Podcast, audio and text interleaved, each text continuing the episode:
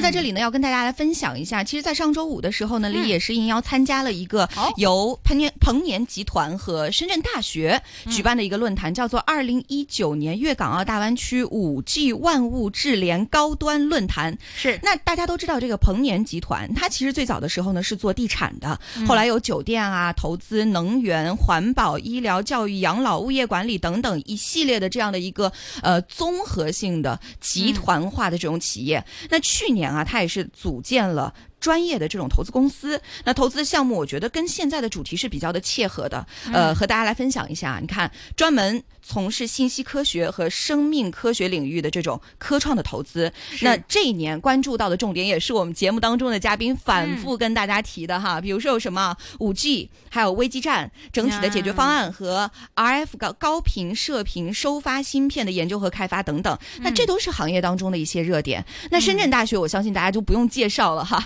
最近这几年，在世界高校的排名当中呢，也是一跃而起，所以他们的这个师资力量和研究力量也是越来越强大。那么，在这个粤港澳大湾区的五 G 万物智联高端论坛上呢，我也是采访到了多位世界知名的学者，那他们对于五 G 板块都有不一样的看法。是，所以在今天的节目当中呢，我们先来跟大家听一听香港科技大学首席副校长倪明选先生和加拿大皇家学会的科学院的院士梁中明博。博士的观点。股票交易所鸣金收兵，一线金融网开锣登台，一线金融网。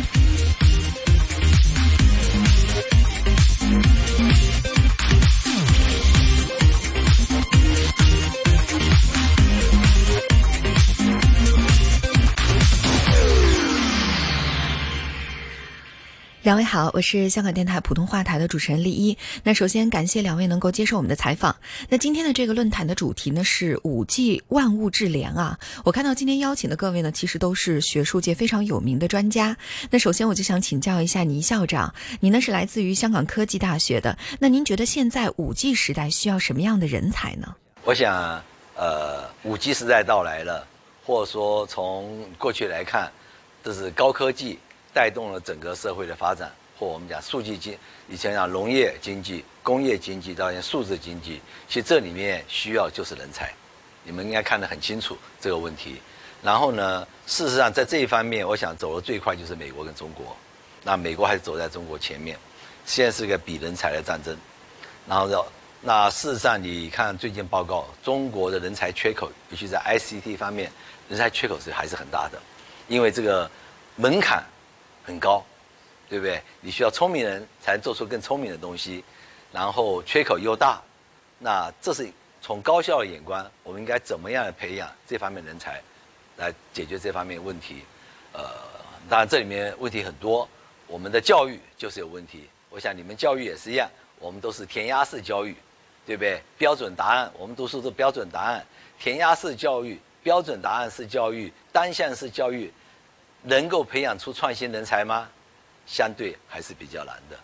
OK，所以从这是第一个人才培养，第二个从高校眼光，我们在这个科技方面这么快速发展，那其中一个高校除了说培养人才以外，我们还很多杰出的老师，所以而且他们做出很好的发明的成果。您一直是在高校任职啊，那么就高校产学研这一块，您觉得到底应该怎么来做呢？那第二个问题，高校的产学研到底该怎么做？但这个开公司并不是学校首务，学校首务还是培养人才。可是它确实很多科研成果怎么去产业化做好？其实这是我们高校现在看最注重的问题。我刚才看到我们深圳大学吴凯顺教授做了很有意思的东西。呃，我举举个例子吧，独居老人现在很多问题啊，跌倒了，你怎么办？你怎么知道独居老人跌倒了？对不对？哎，他们做个很好方法，就是说是。呃，这个这个这个这个，什么都不要带，这老人一跌倒，哔哔哔哔会响，这是本领哦，啊，因为用那个无线讯号的变化的关系做出来的。其实我刚刚看更有意思的东西，就是说是，你怎么去，你不要键盘，对不对？他说你不要，你带个智能手表，这样打打 A B C D 就进去了，对不对？蛮好玩的。其实我最有意思，我是看他做的东西，就是说是，我们刚才演讲。要换页，不是拿个控遥控笔吗？这个我们天天找这种东西，这实在很笨这种东西，哎，他现在发明的东西，你戴个智能手表，你要换页，敲两下就换页了，你做个动作，它就换页了，因为你做个动作会影响无线信号变化，它侦测信号变化跟它跟这个这幅度或变化，它就知道该做什么东西了。所以这方面就是说需要创新的想法，就是说我们培养这个人才有创新的能力，我想是这个东西就是聪明孩子想出来的，在我们传统教育下，确实是比较难有创新的想法，所以教育必须改革。我们在香港科技大学过去年都在改革教育教学的方法，然后所以香港科大才能培养出，例如全世界最大的无人机公司，对不对？全世界最大的无人船公司都是我们港科大毕业生培养出来的。那事实上，我想从高校而言，我想两个培养创新人才是对我们最大的挑战。那目前在高校当中的这种教育模式或者说科研的模式，您觉得存在一些什么样的问题呢？也是一样，对不对？呃，我的孩子都是美国生美国长的，他们读大读高中读初中比这边幸福多了。你们读高中应该。还挺辛苦的吧？我知道嘛，填鸭式教育，每天考试，对不对？好像不到，呃，不能到奥数班，好像就没有前途一样，对不对？那我收了我的，我毕业很多博士生，我也收了很多学生，我要重新洗脑，跟他讲怎么做科研。他们一想到标准答案，这教育方法是有问题的，要改变教学方法。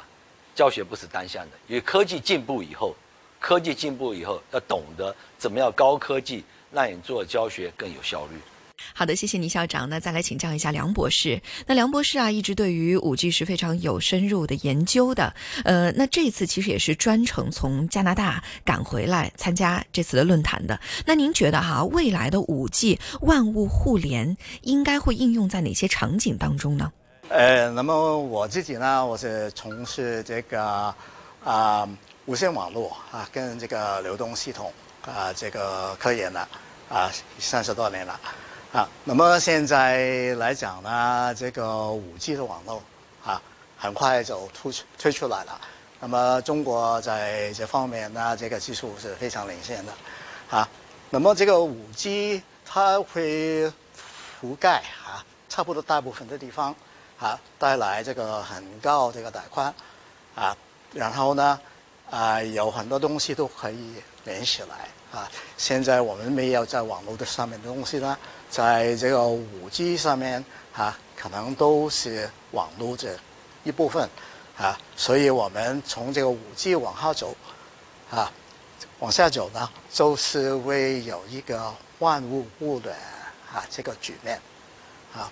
那么这个万物互联呢啊，对我们每一个人呢，都会有一个非常大的。